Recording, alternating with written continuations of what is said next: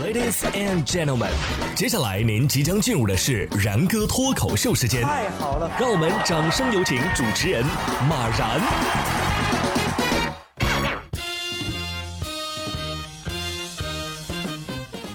然哥说新闻，新闻脱口秀，各位听众大家好，我是然哥。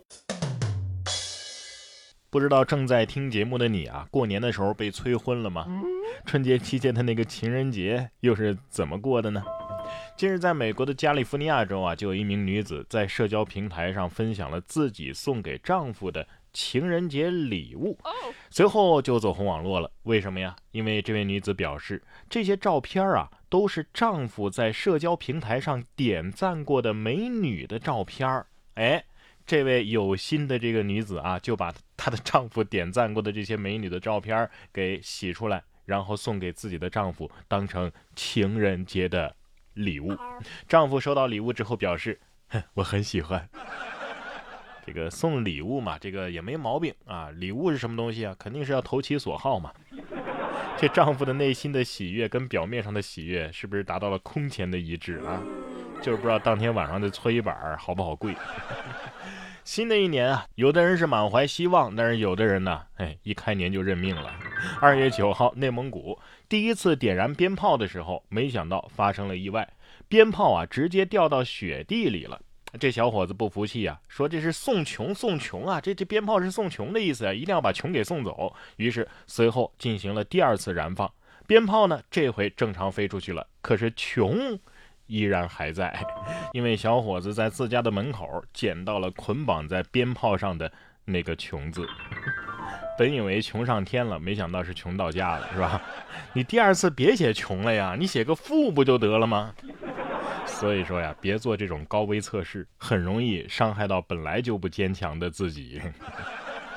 运气这个东西啊，真的是很难说得清楚。你看，近日啊，泰国就有一位卡车司机叫蒙提安，在市场上购买了一些海螺，打算呢和家人一起品尝。而他的儿子在吃海螺的时候呢，吃出了一颗直径大约是硬币大小的橙色的珠子，后来被鉴定为啊，这就是美乐珍珠。美乐珍珠又叫龙珠，是无法人工养殖产出的，而其中橙色是最为稀有的。根据市场的估值，这颗龙珠啊，价格大约是一百七十五万人民币呀。你是去了一趟龙宫吧？你看，同样是吃东西啊，有的人长胖，有的人暴富。而运气不好的是什么样子呢？近日在安徽亳州啊，有一段监控记录了这么一幕：三个人坐在自己门口的池塘里钓鱼，结果呢，过来一个男子看他钓鱼，这男子刚站到木台上，木台瞬间就塌了，于是众人都掉在了水里边。当事人段先生称啊，钓鱼的这个是他朋友，池塘呢有一米深，呃，有点冷，但是受点轻伤，没什么大碍。年轻人的崩溃往往就在这么一瞬间，你知道吗？可能是春节多吃了点儿，是吧？体重不一样了。同样是有惊无险啊！近日，在这个美国的佛罗里达州，有一名七岁的小男孩在跟朋友玩捉迷藏的时候，躲进了一个垃圾桶。这垃圾处理工人赶来收垃圾的时候呢，哎，没发现这桶里有个男孩，就把他呀倒进了垃圾车。所幸这小男孩从垃圾箱里边翻滚出来的时候，被司机及时的看到，才有惊。无险，所以你永远想不到捉迷藏会躲到什么地方，你知道吗？小男孩心想：我当时是害怕极了，这要是被收走了，可就真就捉迷藏界的王者了，你知道吗？这这这肯定是这个小男孩的童年阴影没跑了，是吧？而这位小女孩的童年呢，则是给她的小姨啊，可能造成了一定的阴影。二月十三号，山东淄博，齐女士带着女儿回娘家拜年的时候，孩子的小姨对女儿说呀：“哎，磕头拜年，磕一个我给一百。”这外甥女儿听后啊，赶紧把这头磕出了一个无极变速，直磕到小姨腿软啊，急忙把小外甥女儿给扶起来。小姨收到的压岁钱全给小外甥女儿磕回去了，是吧？这小姨心想：你头疼不疼啊？你头不疼，反正我我我心心疼。经此一战，这可能是小姨最后一次给孩子压岁钱了。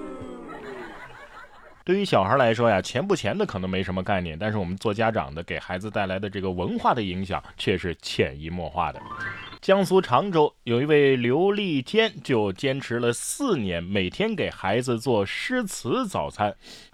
孩子原本不爱吃早餐嘛，他就把孩子喜欢的诗词搬到了餐桌上，根据古诗的内容来设计早餐的摆盘，每天早上四点半就起床准备早餐。现在呢，孩子在写作方面啊是屡屡获奖，他自己呢也报了一个国画班啊，而且定下了要做满一千份诗词早餐的目标。不爱吃早餐，但是喜欢诗词，还有这样的孩子啊？这这，反正我是刚好相反，喜欢吃，但是不喜欢学习，是吧？巧克力是很好吃啊，但是你用巧克力写成公式，我总感觉不那么香了。这个现象，科学应该研究一下。同样是把吃的，特别是巧克力做出花样来的，还有这位三十六岁的苏州小伙子韩磊。哎，等会儿三十六岁了还是小伙子，那我岂不是还是少年？这位韩先生啊，从事巧克力翻糖工艺研发已经有二十年的时间了。近年来啊，他在国际比赛当中是屡屡斩获大奖，杀手锏就是中国元素。